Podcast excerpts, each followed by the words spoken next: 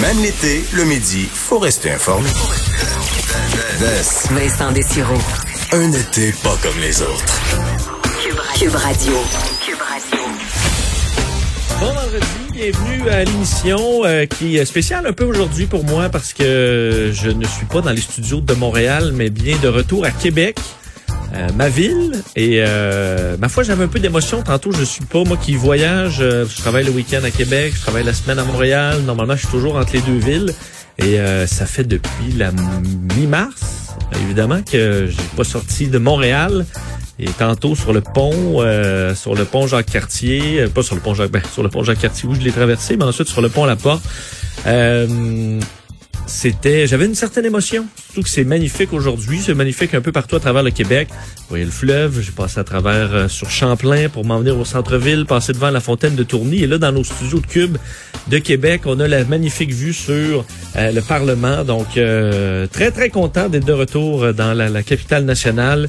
Euh, c'est c'est très beau. Et euh, de sortir aussi euh, en fait pour n'importe qui qui est confiné n'importe où ça fait bien de sortir un peu de voir du pays alors que ça fait des mois qu'on ne bouge presque plus. Alors ben c'est super. Alors que le bilan aujourd'hui rapidement c'est bon 19 nouveaux décès 89 nouveaux cas. Donc bilan un peu plus lourd que dans les derniers jours avec quand même moins de gens hospitalisés moins 19 moins de personnes aux soins intensifs. Alors bon le bilan assez stable mais on voit que ça ne baisse plus là. Alors ce sera à surveiller dans les prochains jours. Euh, je veux revenir parlant de, de cas euh, sur une entrevue qu'on a fait hier avec le délégué général du Québec au Japon. Entrevue que j'ai adorée. J'adore parler du Japon. C'est un pays que j'adore. Euh, et David Brulotte, donc le délégué général là-bas, nous a parlé alors que chez lui, il était 3h30 du matin hier. On a pu parler des Olympiques. Il y a une inquiétude, évidemment, est-ce qu'on devrait annuler complètement les Olympiques? Le premier sujet, c'était ça. Mais on a parlé brièvement des masques.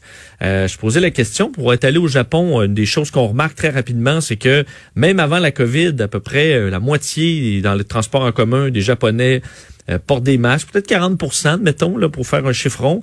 Euh, le port, pourquoi? Euh, on disait peut-être la pollution, mais c'est davantage par respect des autres, ceux qui ont des symptômes de grippe. En même temps, c'est pas 40% des Japonais qui ont la grippe en tout temps. Là, donc, euh, c'est devenu un peu dans les mœurs pour certains de porter le masque. Et bon, en discutant, on a tout simplement soulevé ce fait-là, qu'au Japon, porter le masque, c'est normal, et que pour les Japonais, de voir qu'ici, il y a des crises là, dans les centres d'achat, les gens qui tirent, qui vident leur panier en le lançant au commis, euh, ça doit paraître pour un Japonais un petit peu particulier. Et euh, le, le, le- bon, le Journal de Québec, le Journal de Montréal a fait un petit article là-dessus, intéressant, euh, avec l'entrevue. Et sur les réseaux sociaux, je suis allé voir les commentaires. Et euh, c'est pas chic, là. Des gens, puis j'admire, notre collègue Richard Martineau a fait un, un article euh, l'autre jour sur le fait que les gens, on dirait, le moins ils sont informés, le plus ils sont sûrs de leur argumentaire. là. Et là, il y en a qui pètent les plombs sur cette entrevue-là, euh, alors que les Japonais sont des mangeux de chauves-souris. Donc, dans les commentaires, presque tous les commentaires que je lis, les gens confondent le Japon et la Chine.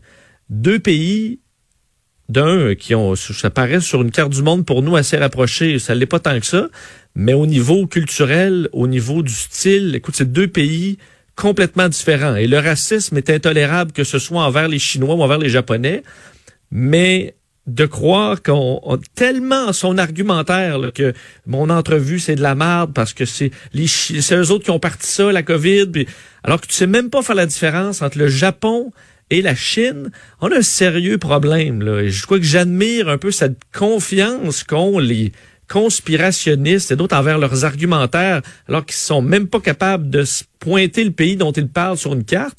Euh, vous lire quelques commentaires. Là. Bon, manger des chauves-souris, c'est justement normal au Japon depuis des années.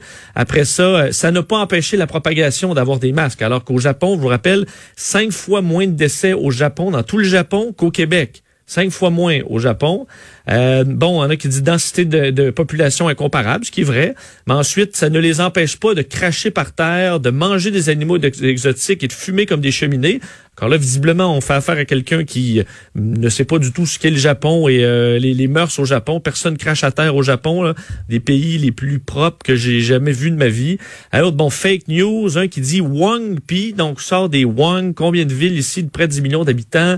Euh, bon, un autre qui dit on est-tu des Japonais tabarnak, gang de rapaces médiatiques, un nuage de merde au-dessus du journal. Écoute, c'est ça, ça va pas du tout, là. Euh, L'autre, manger des chiens, euh, c'est oh, faut-tu commencer ça aussi ici? Les Japonais font pas ça. Euh, c'est un peu décourageant de voir qu'on fait face à des... Écoute, l'argumentaire d'enfants d'école qui ont même pas eu leur cours de géographie de sixième année. Là. Et euh, ces gens-là sont sur les réseaux sociaux, mitraillent leur famille euh, d'argumentaires fallacieux trouvés à gauche par à à droite sur Internet.